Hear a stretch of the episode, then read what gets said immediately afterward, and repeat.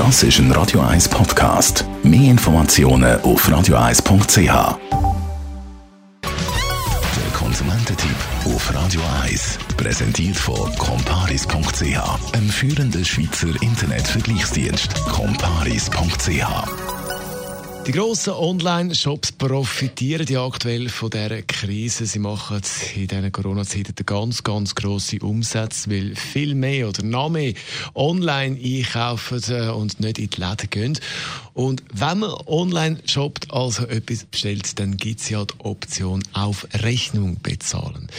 Michael Kuhn, Comparis Experte. Die Option wird aber nicht allen angezeigt. Wer kann das nicht? Ja, die Option wird nicht mehr angezeigt, wenn du eine schlechte Bonität hast. Das bedeutet, deine Zahlungswürdigkeit ist so tief, dass man nicht wirklich davon ausgehen als Unternehmen, dass du die Rechnung rechtzeitig oder überhaupt begleichen Darum wird dir eben die Option nicht angezeigt. Jetzt, woher haben dann die Firmen die Informationen?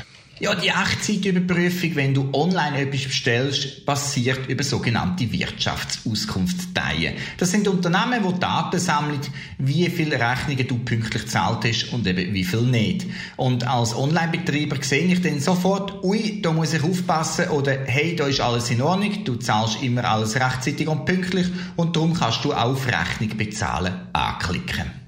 Jetzt äh, geht es um den Credit Score. Wie erfahre ich, äh, wie hoch meinen ist?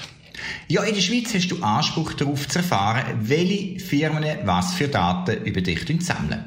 Das heißt, du kannst nachfragen bei den Firmen, die eben die Auskünfte geben, wie hoch und wie gut deine Bonität ist und erfährst so, wie dein Credit Score ist.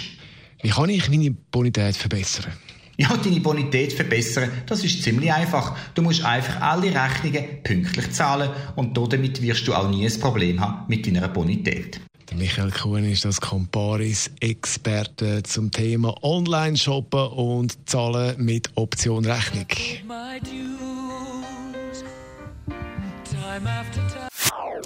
Das ist ein Radio 1 Podcast. Mehr Informationen auf radio1.ch.